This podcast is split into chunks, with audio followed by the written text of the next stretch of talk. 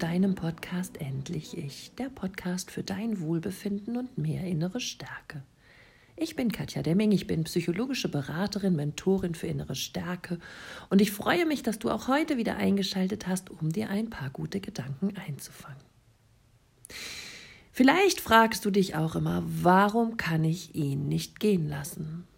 Im Kopf weiß ich schon lange, dass er mir nicht mehr gut tut doch irgendwie schaffe ich es einfach nicht, von ihm loszukommen. Ganz oft ist es sogar nach toxischen Beziehungen so, dass selbst wenn wir schon vielleicht über Monate oder sogar Jahre getrennt sind, wir immer noch danach uns zurücksehnen, zu diesem Narzissten oder zu der Narzisstin zurückzukehren. Irgendetwas hat er oder konnte er in uns auslösen, was uns einfach so gut getan hat. Doch was ist das? Wenn wir genauer hinschauen, wirst du genau diese Erfahrung machen, die viele Klientinnen und Klienten innerhalb meines Coachings machen. Denn eine toxische Beziehung fängt ja, wie wir wissen, immer in mit der gleichen Phase, nämlich mit der Lovebombing-Phase an. In dieser Phase ist der Narzisst so wundervoll, so liebevoll, so aufmerksam. Er schenkt dir so viel Liebe, er bewundert dich, er stärkt dich, er trägt dich auf Händen, er macht dir Geschenke, er ist unternehmungslustig, er ja, finde total schöne ähm, Ausflugstipps und Freizeitaktivitäten, äh, die er mit dir macht. Und ja, in binnen kürzester Zeit fühlst du dich endlich so gesehen, wie du bist. Du fühlst dich tief geliebt, wonach du dich schon ewig lange gesehnt hast. Und du fühlst dich vollkommen angekommen. Dein Seelenverwandter ist dort. Und dieses Gefühl ist das, wonach du dich Zeit deiner Beziehung und vielleicht sogar auch noch nach der Trennung immer wieder zurücksehnst.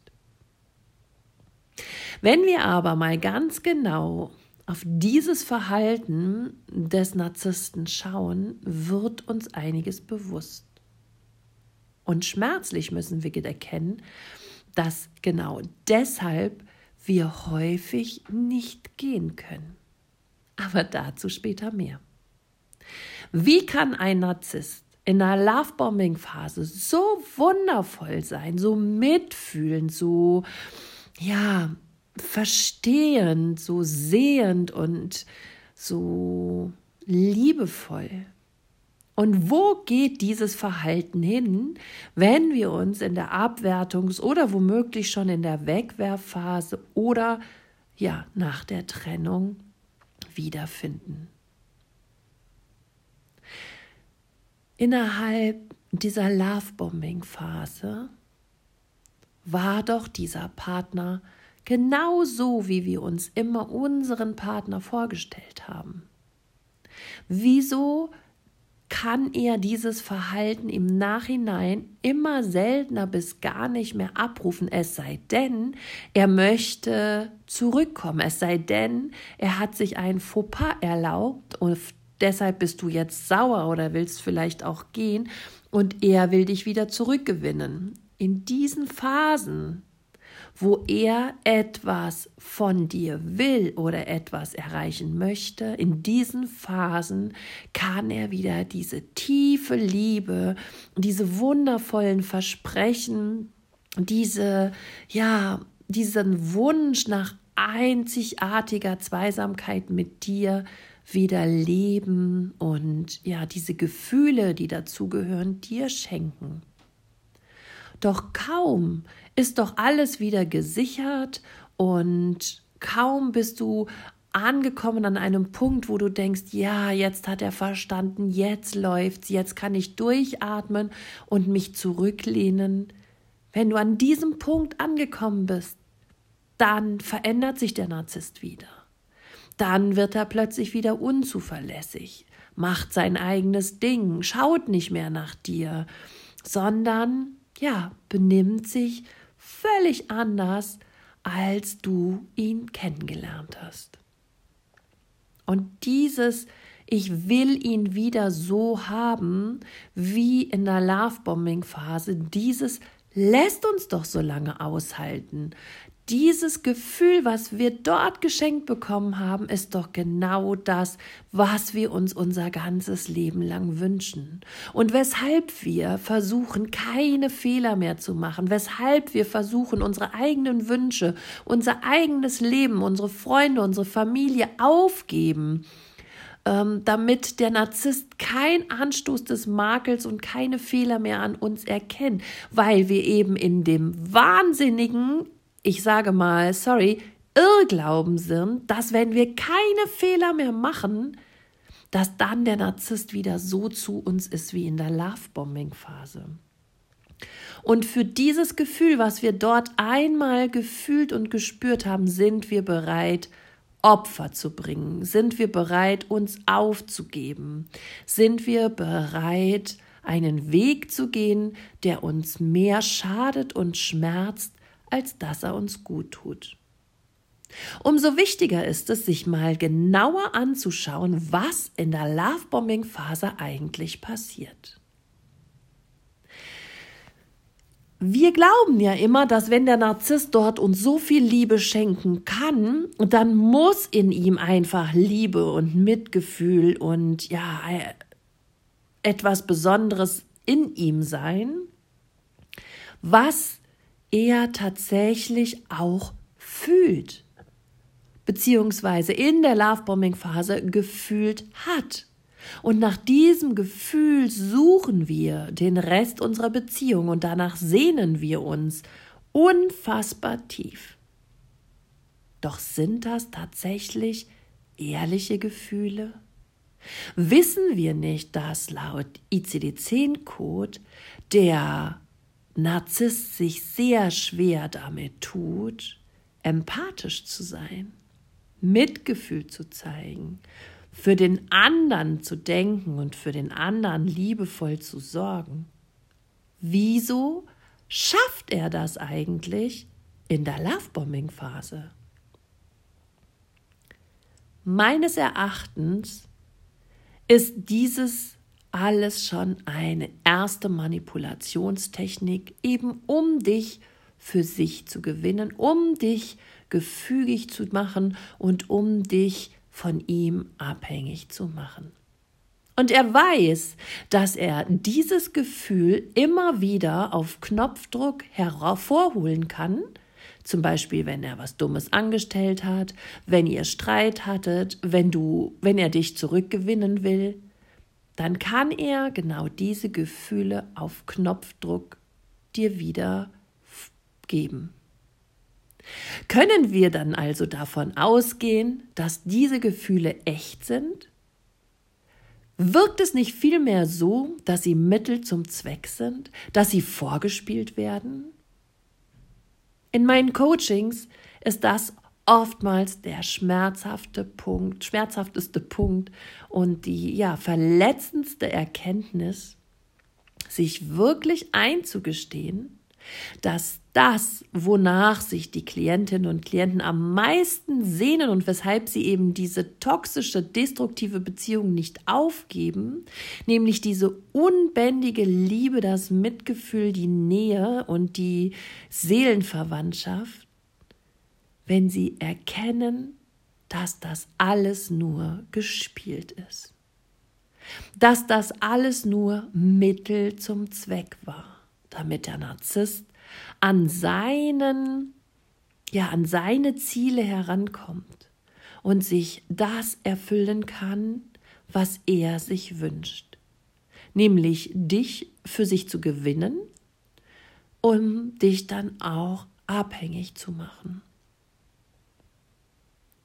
Sei dir gewiss, dass Gefühle, die auf Knopfdruck kommen und gehen können, keine wahren Gefühle sind. Das bedeutet, das, was er dir in der Lovebombing-Phase gegeben hat, hat er dir vorgespielt. Das war keine tiefe Liebe. Das war keine Seelenverwandtschaft. Das war ein Schauspiel, so traurig es ist. um dich gefügig zu machen, um dich zu bekommen. Natürlich tut es dem Narzissten gut, wenn du ihn sein, wenn du in seinen Armen dahin schmilzt und ja, ihn anhimmelst und ihn ähm, ja quasi ein gutes Gefühl gibt. Natürlich fühlt sich dann der Narzisst auch gut. Aber verwechsle das bitte nicht mit Liebe.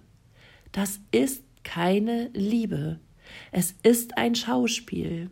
Und für diejenigen, die schon die bittere Erfahrung gemacht haben, dass der Narzisst meistens nicht nur eine Partnerin oder einen Partner an seiner Seite hat, sondern dass diese je nach Objektliebe ausgewechselt werden.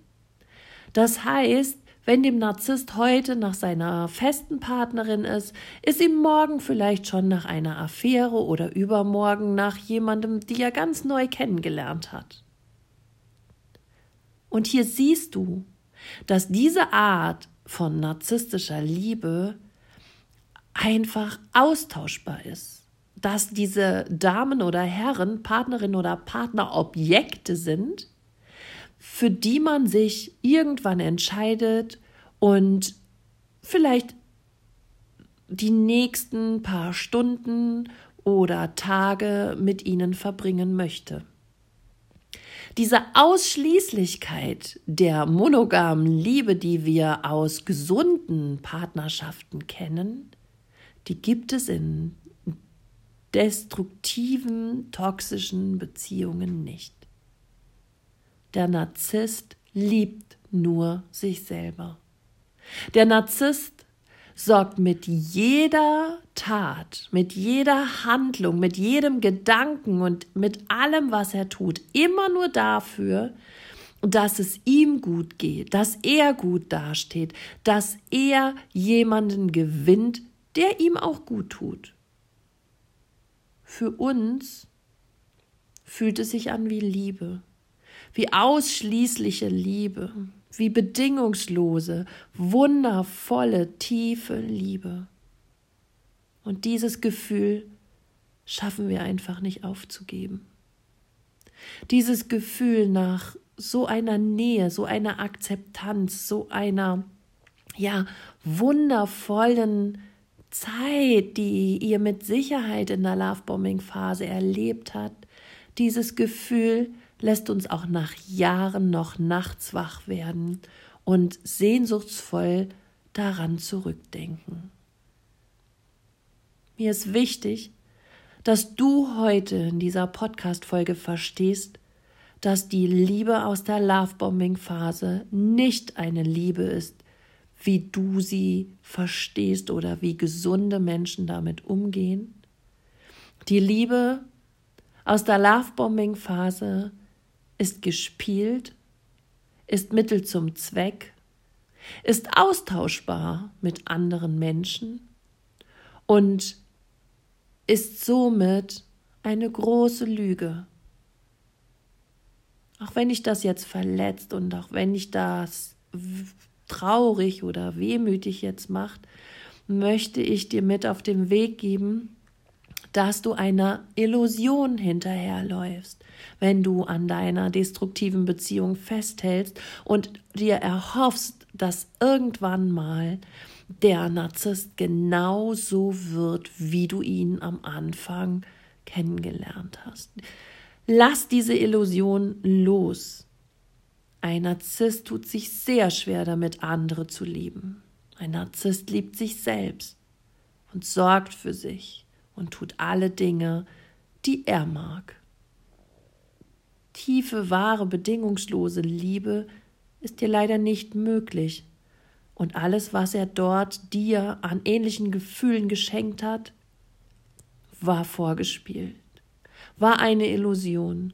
Und die meisten, die aus toxischen Beziehungen sich befreien konnten und rückblickend sich das anschauen, sehen und verstehen, dass es sich bei dieser Beziehung nur um eine Illusion gehandelt hat. Ich weiß nicht, ob es dir hilft, mit dieser Podcast-Folge zu verstehen, was der Narzisst wirklich tut, dir antut und mit dir macht. Er fühlt sich natürlich gut, wenn eine Frau oder ein Mann ihn bedingungslos liebt, alles für ihn tut, sich aufopfert, die ganzen Zeit ihm nur widmet und sich den ganzen Tag fragt, was kann ich noch tun, damit es ihm gut geht. Genau das braucht der Narzisst. Dann ist er zufrieden mit seinem Leben. Und hier ist es wichtig, dass du ganz klar hinschaust deine rosarote Brille abnimmst, der vorgespielten Illusion klar in die Augen schaust und verstehst, dass das keine Liebe ist. Du bist es wert, die wundervollste Liebe dieser Welt erleben zu dürfen. Du bist es wert, Liebe geschenkt zu bekommen, aber aufrichtige Liebe. Und deshalb schau hier genau hin, ob es nicht nur eine Liebe in Anführungsstrichen als Mittel zum Zweck für den Narzissten ist. Wenn du hier erkennst und sagst, es reicht, ich möchte endlich aussteigen, ich will das nicht mehr länger ertragen, aber du weißt vielleicht auch, nicht, wie du es anstellen sollst, weil du vielleicht dich auch schon öfter getrennt hast und doch immer wieder zurückgekommen bist. Dann hol dir Kraft und Unterstützung.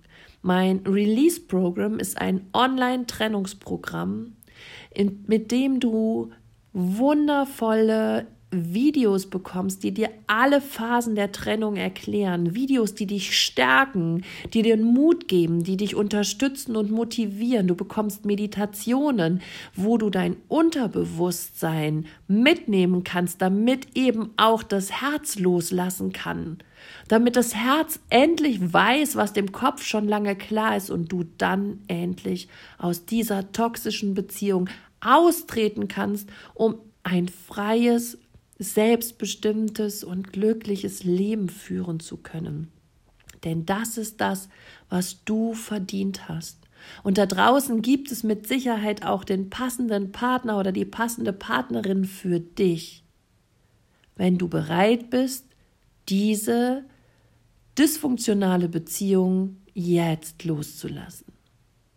Ich hinterlasse in den Show Notes nochmal den Link zum Release-Programm und wenn du ein Einzelcoaching buchen möchtest, schreib mir einfach eine E-Mail an info@katjademming.com und wenn du mehr über meine Arbeit wissen möchtest, dann schau doch auf meiner Homepage vorbei www.katjademming.com. Ich freue mich wahnsinnig von dir zu hören, zu lesen oder dich irgendwann kennenzulernen. In diesem Sinne sorge gut für dich. Alles Liebe, deine Katja.